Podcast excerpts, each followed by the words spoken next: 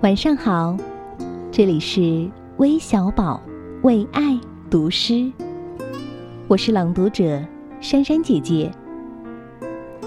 今天为你读的是方文山的作品，念一首诗给你听。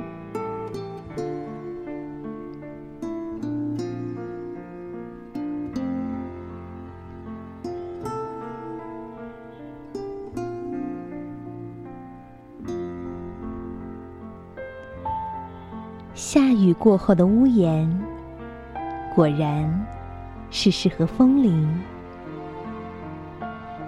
你从窗外看到风刚刚冒出嫩芽的声音，很轻。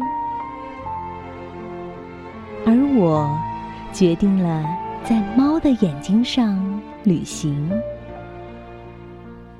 于是乎，所有的神秘。都向后退，退成风景。只有隐藏的够灵巧的事情，才能长成蒲公英，然后毫无负担的跟着前进，很小心，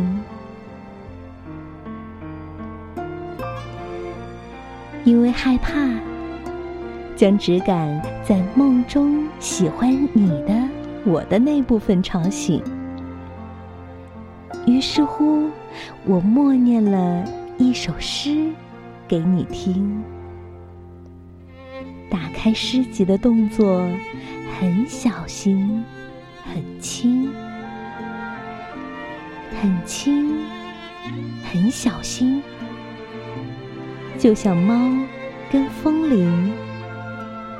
念了一首诗给你听。